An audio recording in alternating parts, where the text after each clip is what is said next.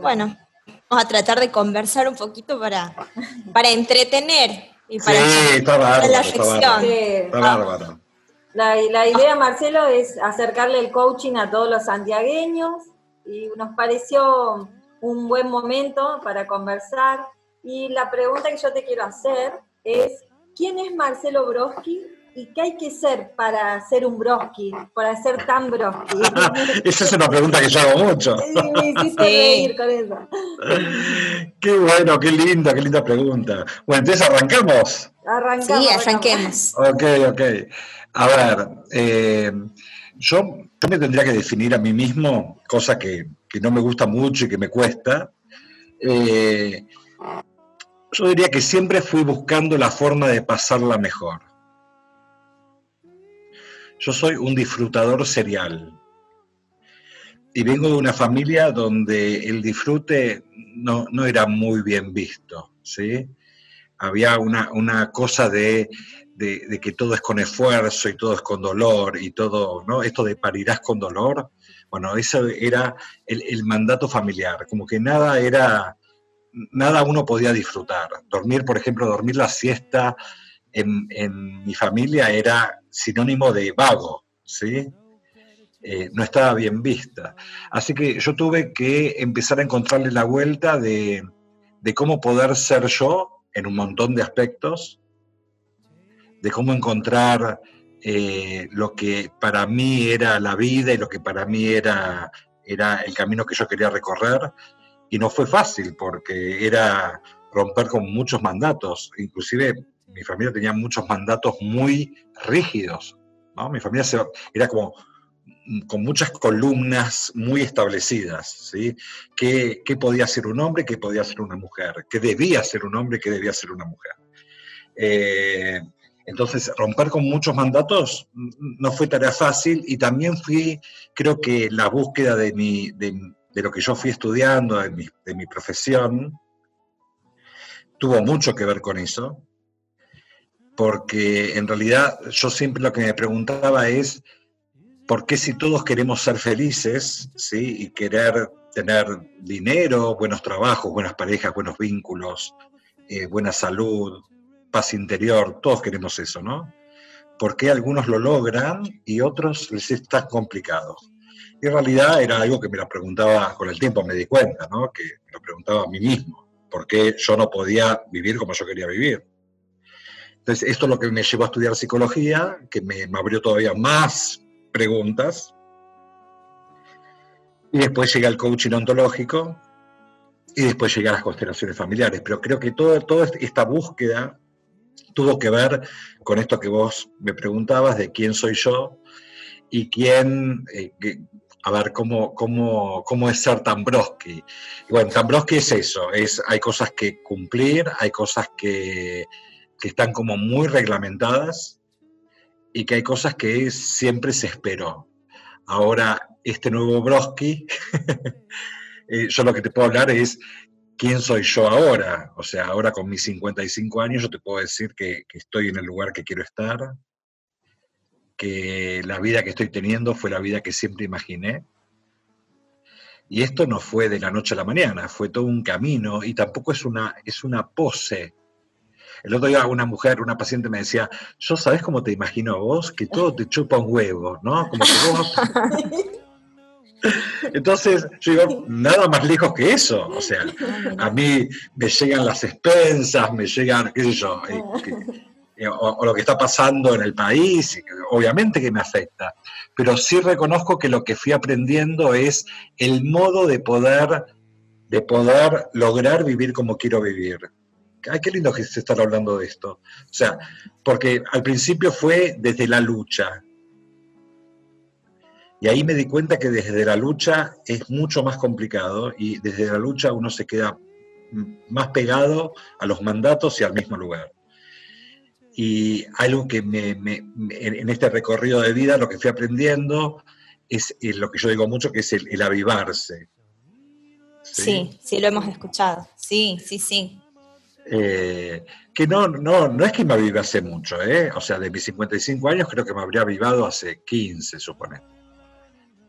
o sea, en comparación no es tanto tiempo, pero, pero sí fue lo suficiente como para poder decir hoy, wow, qué bueno que está. O sea, yo me levanto todas las mañanas y más allá de las cosas que nos pasan en lo cotidiano, más allá de todo eso, yo digo, qué bueno que está. Anoche le escuchábamos en tu programa, eh, Marcelo. En ¿Le escucharon? programa de radio, sí. Sí. El otro día cuando, Marcelo, cuando eh, hablabas en, el Zoom que te estábamos escuchando también, nos has regalado una mirada integradora desde toda tu profesión eh, acerca de, la importancia que tiene la mirada sistémica. ¿Cómo lo, podrías recapitular y resumir? Y porque en realidad nosotros no, nacemos de un repollo. Y, muchas veces nos olvidamos de eso, nos olvidamos que venimos de, un sistema familiar donde la verdad que pasaron muchas cosas. En los sistemas familiares pasaron muchas cosas. Cada uno de, nosotros, ¿sí? uno se pone a pensar y hay ciertas, inclusive ciertas anécdotas que las vamos contando de nuestros ancestros, pero las contamos como anécdotas, pero no nos detenemos a pensar en, en qué fue lo que pasó y qué se hizo con lo que pasó. Ejemplo, ¿no? Eh, el otro día, bueno, el otro día no, eso, eso fue hace bastante, hablando con un paciente, eh, hablábamos de, sus miedos, que él es como que se siente seguro en un montón de cosas, inclusive físicamente es muy grandote, es, como muy seguro, pero que hay un miedo que lo acompaña siempre y no entiende por qué ese miedo. Eh, y cuando empezamos a indagar, él me cuenta como al pasar, como estas anécdotas que se cuentan de generación en generación, de que el abuelo que vivía eh, en España, por el tema de la guerra, el abuelo tenía cinco años y los padres le dijeron, hoy no vas a entender lo que estamos haciendo, pero espero que nos perdones, pero es para salvarte la vida. Y lo metieron en un barco, le dijeron a una pareja en un barco, señores, ¿lo pueden ustedes cuidar en el viaje? En Argentina lo, estaba esperando un tío, pero él tenía que viajar, antes no era viajar en avión 12 horas, eran días. Claro, claro, claro. Entonces, yo lo que le decía es, él contaba esta anécdota, yo le decía, ¿vos alguna vez te pusiste en los zapatos de este abuelo? ¿Qué habrás sentido en ese viaje? ¿Qué les parece a ustedes?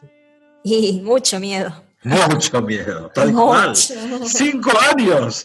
¿Y quién, vio ese miedo? ¿Quién dio lugar a ese miedo en este sistema familiar?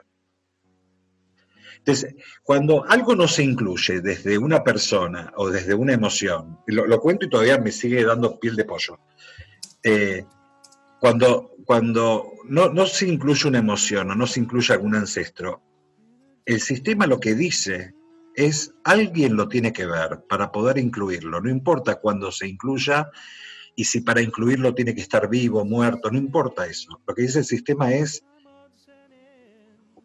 hay que verlo, hay que incluirlo. Por eso los síntomas, los síntomas tienen mucho que ver con eso. Claro. Los síntomas nos vienen a decir lo que faltó ver. Esto me recuerda a una técnica hawaiana, que es el hoponopono, si es que se pronuncia así. Tiene que ver con eso, que repetimos ciertos programas de nuestros ancestros, pero cuando los hacemos conscientes los podemos sanar y podemos dejar de repetir ese patrón. Qué interesante me parece eso. Sí.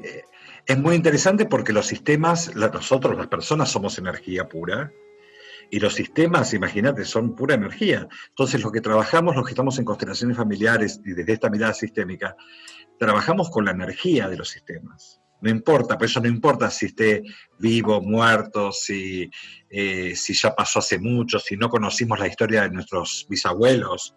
Hay, cosas que no sabemos. Eh, claro. pero todo, con todo eso se trabaja porque forma parte de quienes, quienes somos. Eso te quería preguntar ahora que vos traes, Marcelo. ¿Qué rol juega la aceptación en nuestro pasado, no? ¿Y en qué se diferencia del asentimiento, que vos lo nombras bastante? Eh, es, una diferenciación en que en realidad me hago cargo porque no, no, es que está como definición en algún libro, ¿sí? eh, yo me, empecé a dar cuenta que el asentimiento tiene, es, mucho más abarcativo que la aceptación. Porque primero que la aceptación se habla mucho y, la aceptación es yo acepto pero puedo no acordar. ¿Sí? Yo te acepto a Gaby como sos o te acepto a Daniela como sos, pero la verdad que no estoy nada de acuerdo con ustedes. Pero te acepto, ¿eh? Te acepto el asentimiento no da lugar a esto de si estoy de acuerdo o no. El asentimiento tiene que ver con un sí profundo a todo lo que fue y a todo lo que es. El gesto del asentimiento no es casual, coincide con el, sex, eh, con, con el, el gesto de la honra. ¿Sí? Que es. Claro bajarle, inclinarse. Inclinarse, ¿no? Que también tiene que ver con el decir que sí. ¿Sí? Entonces, mientras digo que sí, honro. Esto es lo que es el asentimiento. Es una honra profunda y un sí profundo a todo lo que fui, a todo lo que es. Por eso ustedes habrán escuchado que yo doy el ejemplo este de no estar de acuerdo con que hoy sea lunes, por ejemplo qué sé yo, poder no estar de acuerdo, pero no por eso va a dejar de ser lunes. A esto hay que asentir, a esto hay que decir que sí, a las cosas que no podemos modificar. A lo largo de, mi profesión, yo lo que me di cuenta es que lo que más causa malestar en la gente son de cuatro cosas fundamentales. El querer cambiar lo que pasó, el querer cambiar la edad que uno tiene, el querer cambiar el querer cambiar o querer saber más que cambiar lo que va a pasar en el futuro. Y sobre todo el querer cambiar al otro. Son cuatro cosas donde no podemos intervenir porque no tenemos ninguna posibilidad de intervenir. Y ahí vamos y machacamos sobre eso. Y cuanto más queremos intervenir sobre esto, más, más, malestar provoca. Claro. Sabes que hay una pregunta que me ha dejado eh, alguien alguien justamente de la escuela en la que estábamos, de COA, que es em, esto que vos planteas de que estamos a tiempo de crear un pasado feliz. Y me preguntaban, ¿por qué nos preocuparía tanto crear un pasado feliz si desde el coaching trabajamos desde el presente hacia el futuro? Porque e, esta es la vuelta de tuerca, digamos, el complemento que yo pude encontrar desde la mirada sistémica hacia el coaching. ¿sí? amando las dos disciplinas. Eh, yo lo comparo con un edificio. Nadie puede construir un edificio si primero no limpiamos los escombros. Primero, vos hablas con cualquier ingeniero, cualquier arquitecto, y primero lo que te va a decir es, primero se limpia el terreno y después se construye. esto en, en, los sistemas familiares y en nuestra vida es exactamente lo mismo. Nosotros podemos construir lo que querramos, Ayer en la radio hablábamos de eso, de eh, María Marta, que es una colega, eh, ella decía esto de que eh, todo lo que nosotros podemos imaginarnos, si los imaginamos, puede estar a nuestro alcance. Cosa que comparto, pero yo le doy una vuelta más de tuerca. Primero tenemos que sanar lo que, de dónde venimos, tenemos que sanar lo que no se vio, tenemos que permitirnos, es un poco lo que yo les contaba con mi historia, yo primero tuve que avivarme de dejar la pelea, dejar de pelearme por cómo eran las estructuras de mi familia. Y desde amigarme y desde honrar lo que fue y decir, bueno, a ver, después de todo, gracias a, todo esto, yo estoy vivo. Claro. Y eso también va abriendo posibilidades, ¿no? Avivarte a mirar otros, otros lugares. Claro, entonces cuando yo sano eso, después sí construyamos lo que querramos. Por eso es importante empezar a sentir, cuando yo digo esto del pasado feliz, es, hay veces que, eh, que la felicidad no la trae el decir, che, abusaron de mí cuando era chico, qué feliz que me hace. No, nadie puede ser tan necio, ¿sí? Pero la felicidad viene cuando uno se deja en paz con lo que pasó. Entendiendo que fue doloroso, pero también entendiendo que no puedo hacer nada con eso porque pasó. Si pudiéramos intervenir en el pasado, no estaríamos hablando de esto. Totalmente. Lo cambiaríamos. Pero como no es posible, tenemos que avivarnos que lo que nosotros necesitamos es vivir una vida no llena de rencores y resentimiento, porque desde ese lugar no podemos construir nada. Nada. Claro.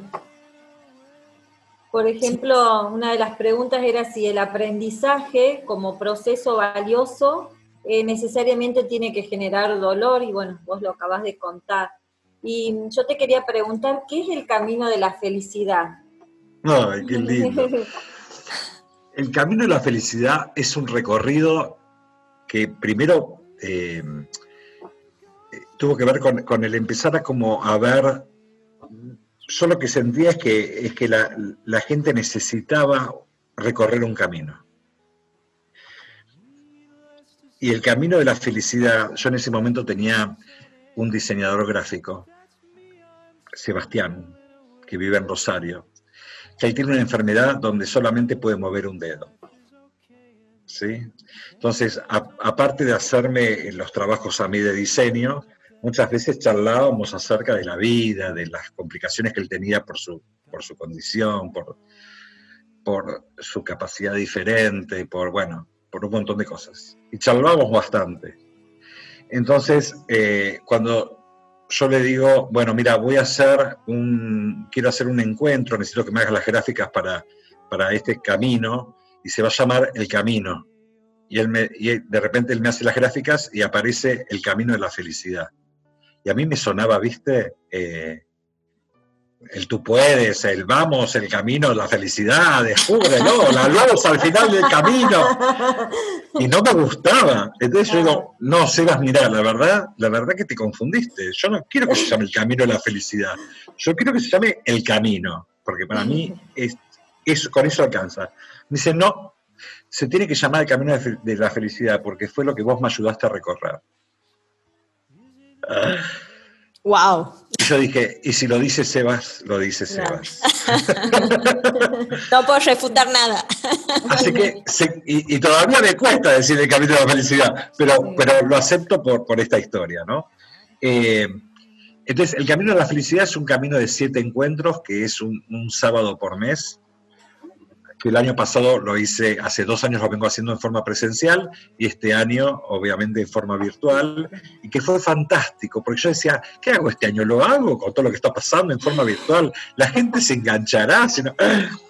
Eh, y la verdad que fue increíble, está siendo increíble. El próximo sábado, el 22 de agosto, eh, tenemos el, el cuarto encuentro que lo que vamos a tratar es salud y enfermedad y, es así, es, es, un tema por mes y, y, para los que son coach reciben un postítulo que es eh, el coaching sistémico, ¿sí? Porque lo que, lo que tiene este camino es el empezar a descubrir esta mirada sistémica y los efectos que trae cuando uno puede empezar a incorporar esta mirada. Yo siempre digo que para mí lo sistémico ya dejó de ser una herramienta, sino que para mí es una filosofía de vida. O sea, yo las veo a ustedes y detrás de ustedes veo su historia. Inevitablemente, yo ya veo a sus padres, a sus abuelos, o sea, ya es como, es una forma, es una forma, es una forma de mirar, ¿sí? Eh, muchas veces cargo, porque cuando digo esto, digo, y, es, y, es, un taller pago, por ejemplo, digo, bueno, pero quédense tranquilos que les cobro por uno nada más no, por todos, el, por todos. Entra el, combo, pero cobro uno. Exactamente, exactamente. Aquí tenés dos santiagueñas, ¿eh? yo me anoto. eh, entonces, sí es un camino hermoso, porque la verdad que es un camino de sanación y no se puede creer. Mira, en el último encuentro eh, había 150 personas y no puedes creer, no puedes creer el respeto, lo que pasa es mágico, ¿no? Porque cada, en estos encuentros es como que cada uno desnuda el alma, ¿viste? No, no porque, porque se cuenten cosas, sino porque hay ciertas vibraciones y, cierta conexión con los sistemas de cada uno que hace de que uno empieza a descubrir cuántas cosas no se vieron. Y esto ya de por sí es sanador. Es muy sanador. Claro. hermoso. Hablando de sano, y a mí me, resonaba el concepto de, del buen amor. ¿A qué te refieres cuando hablas del buen amor? Y si hablamos de, lo contrario a eso, ¿sería un mal amor o un amor insano? Sí, hay, malos amores. Eh, el, buen amor tiene ciertas características y también hay un, por qué uno llega a un mal amor. Y, vos fíjate que hablo del mal amor y un buen amor y sin embargo sigo hablando de amor. Porque por más que sea un mal amor, no deja de ser amor. ¿no? Por ejemplo, una, pareja que se, vive golpeando, también hay amor. Tenemos que ver que no, no es amor del bueno y tenemos que ver a qué a, quiénes se le está teniendo amor. Porque por ahí los golpes hablan de un amor ancestral, porque fueron los que, que se fue generando de generación en generación. Hay familias donde costó mucho el amor, el amor entre padres e hijos, el amor entre hermanos, el amor de pareja. Y yo soy el resultado de ese sistema, porque yo tendría que amar de forma diferente. Es un poco lo que decía al principio. Primero uno tiene que empezar a ver de dónde sale esto, cómo fue, cómo fue el amor en mi sistema familiar, para yo empezar a permitirme hacer algo diferente. Vos ves pasadas, decías, eh, con que una sola persona del grupo familiar se acerque a las constelaciones, alcanza. Sí. ¿Cómo sería? Y porque nosotros formamos parte de, un sistema. Eh, y esto es así, nosotros es como si somos una célula dentro de un tejido. ¿sí? Entonces, cuando uno ya puede, una célula, o sea, cada uno de nosotros, puede empezar a integrar lo que nunca se integró, calma el sistema, no hace falta que vayan todos. Muchas veces me dice, queremos constelar, tenemos que ir con mis cinco hermanos, sobrinos, no, no, no. No hace falta. con, que Venga, con que venga uno ya es suficiente, porque inclusive vos imaginás, vos pensar que pasa esto, antes de, te decía de, de este taller de 150 personas, ¿no? Y eso que no tenemos nada que ver, nuestros sistemas, los que estamos ahí. Pero desde la mirada sistémica lo que decimos es que nada ocurre por casualidad. ¿No? Hay algunos que de repente se anotan el mismo día y dicen, ay, me enteré recién, ¿puedo estar? es porque tenés que estar. Y hay gente que lo pagó con tres meses de anticipación y dice, justo me quedé sin internet, justo no pude entrar, justo se me cortó la luz, justo tuve un accidente. Es porque no tenía que estar. O sea, nada ocurre por casualidad. Y tampoco nada ocurre... Y no, exacto. Eh, y, tampoco ocurre por, por casualidad los que hablan y cuentan una historia o los que hablan y cuentan una problemática porque seguramente si ese habla, y, por ejemplo yo hago una constelación con esa persona, es porque todos vamos a resonar con eso, porque todos tuvimos que escuchar esa historia. Con esto que quiero decir que por más que seamos de sistemas diferentes, cuando uno sana, sanamos todos. Qué hermoso y qué linda esta invitación de, poder eh, hacerlo para hacernos cargo, responsabilizarnos y buscar la transformación, y no para utilizarlo a modo de excusa, ¿no? más bien de, escudos. Bueno, no, yo soy así porque mis ancestros... bueno, viste que hay, una, hay una gráfica que se, que se, circula bastante por internet que dice no usar el, pasado como sofá, sino como trampolín. Sí. Ah, es tal cual, es tal cual, me encanta eso, ¿no? Porque muchas veces uno justifica mucho ¿no? Me, pasó a mí. O sea, eh, yo siempre tuve el tema con la comida y con la obesidad, entonces cuando eh, era chico, a los 12 años, descubrí que la obesidad era una enfermedad incurable, entonces yo mientras comía decía, y bueno, si es incurable, ¿qué voy a hacer? Claro. No es culpa mía. Es el lugar de víctima y ahora queremos pasar a ser protagonistas. Exacto, tal cual. Entonces, muchas veces el, el tener una infancia complicada, con padres complicados, nos hace acomodarnos en el silloncito, ¿no? Y decir, bueno, todo está justificado por eso. Y la verdad que no es así. Nada justifica nada. Uno, lo que se trabaja a nivel terapéutico es el empezar como a, a, que puedan ocupar el lugar de adulto como para empezar a tomar ciertas decisiones que tienen que ver con la vida que uno quiere vivir. Que fue ayer el tema de la radio, ¿no? Sí, y vos dices también la importancia de la palabra en nuestra profesión y que nos contamos cuentos. Eso también me gustaría que traiga. Sí, es que, eh, y yo cuando digo cuentos siempre aclaro, ¿no? Que por ahí uno dice, ah, estás contando un cuento como algo despectivo. No, no, no, a mí me pueden contar todas las historias y, yo las creo, por supuesto. ¿Cómo no voy a creer un maltrato? ¿Cómo no voy a creer un abandono? ¿Cómo no voy a creer la sensación de soledad? Por supuesto que sí. El tema es que, eh, que el contarnos estos cuentos o, los cuentos que nos contaron, ¿sí? hace que nos ubiquemos muchas veces en una posición, eh, como decía antes Daniela, ¿no? Esta de, la, de la víctima, de la victimización. Y son lugares muy infantiles donde uno no, no logra nada desde ese lugar. Por eso el tema del asentimiento, el tema de el poder decir, bueno, está bien, esto es lo que fue.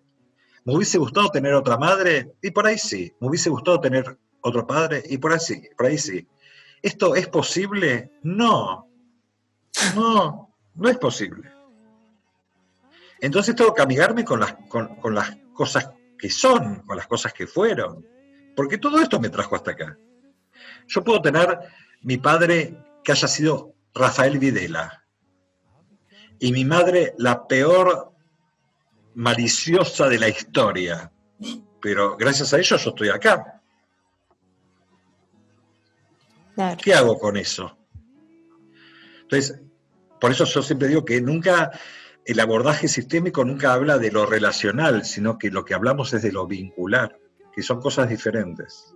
Los vínculos no se destruyen nunca. Por más que mi papá sea el peor de todos los dictadores y el peor de todos los genocidas, miren lo que le estoy diciendo, ¿no? Sí. Yo vengo de ahí. No lo puedo evitar. ¿Y qué hago con eso? ¿Me cargo de resentimiento toda la vida? ¿Me cambio el apellido? ¿Qué hago con eso? Porque por más que me cambie el apellido, esto no invalida que yo soy hijo de esta persona. Entonces, tampoco me gusta la, palabra mucho amigarse. Pero hay cosas que no, no, uno no se puede amigar. Pero sí a sentir son cosas diferentes. Por eso también este, en esto de lo relacional, si mi padre fue un genocida, yo no, no, voy a, a, exigir o a pedir para crear un futuro más liviano que yo vaya a tomar un café con este padre todos los días. No, pero sí reconocer que yo vengo de ahí. En realidad lo que siempre queremos hacer frente a las cosas que no estamos de acuerdo, que nos duelen, es arrancarlas de nuestra vida. Sí. Y esto es como sería, nos, nos haríamos una cadena perpetua, perpetua al dolor, a la infelicidad. Totalmente. Las dejé pensando. Sí, la verdad. Y bueno, yo por mi parte, a mí me gustaría, eh, a modo de cierre, amiga, si es que no tienes otra pregunta para hacer, Sí, le quiero hacer una última pregunta eh, antes de agradecerle. En, estas eh, actividades múltiples que realiza Marcelo, ¿no? constelaciones, la psicología, el coaching, em, yo escuchaba la vez pasada que él se, se decía eh, una persona curiosa.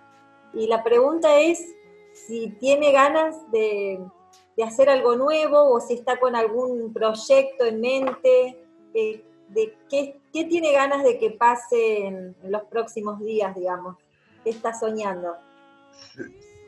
Siempre, siempre estoy con proyectos nuevos, porque mi cabeza no para, porque, porque me encanta, porque eh, a mí me, preguntan, ¿cuál es tu profesión? Entonces cuento lo que hago, ¿cuál es tu hobby? Es lo mismo, ¿cuál es tu pasatiempo? Es el mismo. O sea, por ahí soy bastante aburrido en eso, mm. pero yo tengo dos pasiones, mi profesión y viajar, ¿no? Y viajar también tiene que ver con la curiosidad. Que ojalá que el día que no sienta esto, me parece como que ahí revisen mi electrocardiograma.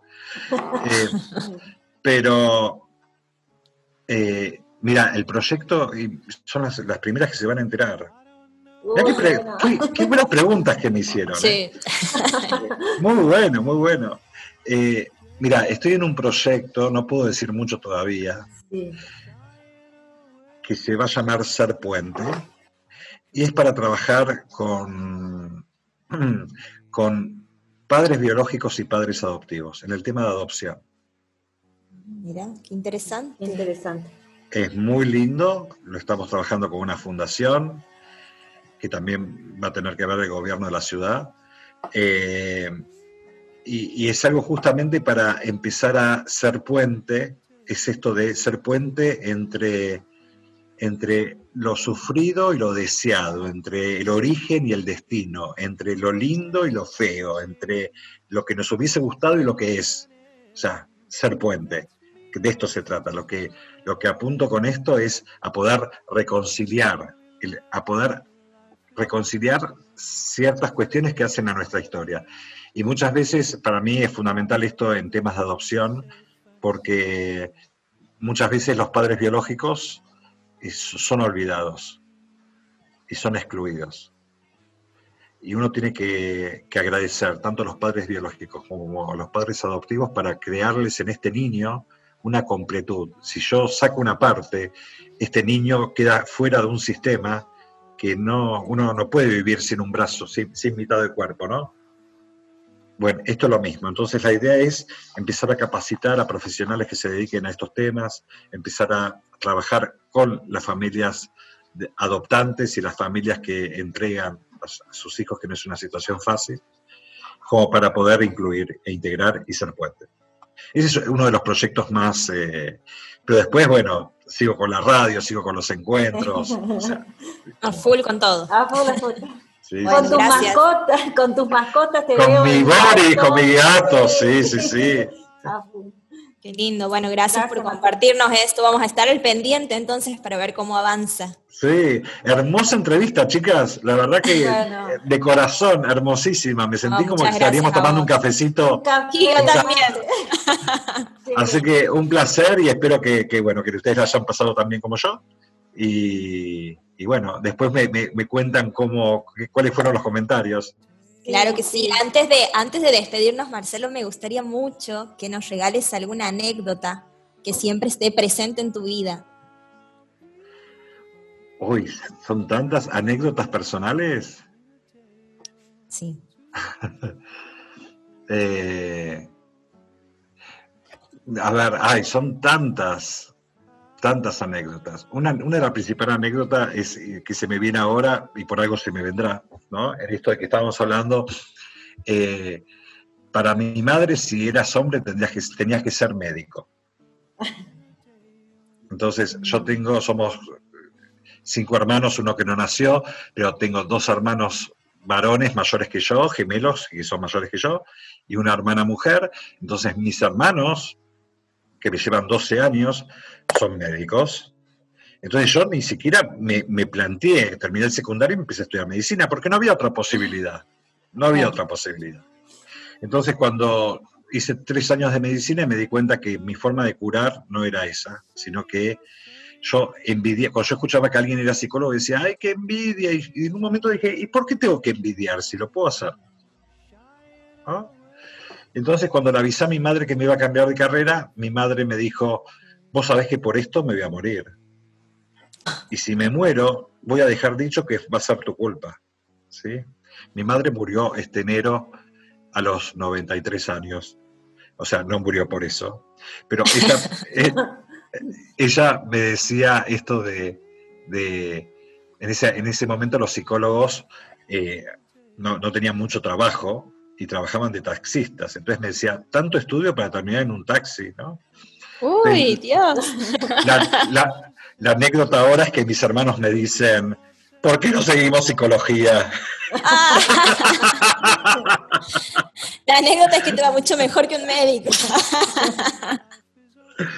Pero, pero bueno, pero para lograr esto yo me tuve que permitir, primero tuve que honrar de dónde vengo y después tuve que permitirme seguir eh, no, en busca de la plata, ¿sí? sino en busca de mis pasiones. Creo que este es el mensaje más lindo. O sea, cuando uno no se fija en la plata, sino que lo que sigue es el tema de la pasión, la plata viene solo. Una vez le dije a una maestra mía, Brigitte Champetier, a quien amo, le dije, Brigitte, ¿cómo me voy a dar cuenta si estoy haciendo bien lo que hago? Dice, porque la gente te va a seguir. Entonces, hoy cuando veo que me invitan a, programas o que la gente viene a mi taller, yo digo, wow, algo bien estaré haciendo, ¿no? Muy rico espiritualmente, ¿no? Sí, sí, sí. Por eso, bueno, creo que hoy, hoy estoy donde estoy y puedo sentir realmente una paz interior. ¿Viste cuando uno se levanta y, y, insisto, ¿no? Más allá de las cosas que pasen, uno dice, está bueno esto, está muy bueno. Eh, y, bueno, y parte de las cosas que están buenas es encuentros con gente como ustedes que, que hacen que, que, uno pueda contar esto con uno le apasiona y si uno puede hacer marcar una diferencia en alguien que está escuchando para que tenga la posibilidad de vivir un poquito así mejor, ya está, ya está bueno. Me gusta, Marce, cuando decís vivir mejor es, posible, solamente hay que encontrarle la vuelta. Estamos en esa también. Exacto, pero juro que es esto, ¿no? No, es una cuestión muy naif, ni, ni no, quiero que se, que se enlace mucho con la psicología positiva de tú puedes, tú puedes. No, no. No, es posible y juro que es mucho más simple de lo que uno cree. Así es. Yo no estoy de acuerdo con esas terapias eternas de años y años donde se remueve, donde se remueve. Es, más, sí, es, más simple. Es más simple. Cuando me preguntan qué tipo de terapia hago, yo digo, es terapia de ir a lo simple y a lo esencial. No hay, no hay nada muy rebuscado. Simplemente hay que entrenarse para esto. Bien. Bueno, muchísimas, muchísimas gracias. Una alegría haber compartido con vos. Un placer. Santiago y seguimos en contacto. Abrazo Santiago. Ustedes, saben que Santiago fue uno de los primeros lugares que fui a dar un taller, así que lo tengo en mi corazón siempre. Gracias, Marcelo. Gracias. Beso grande. Chao. Chao, Marcelo. Gracias. Chao, Gracias, gracias.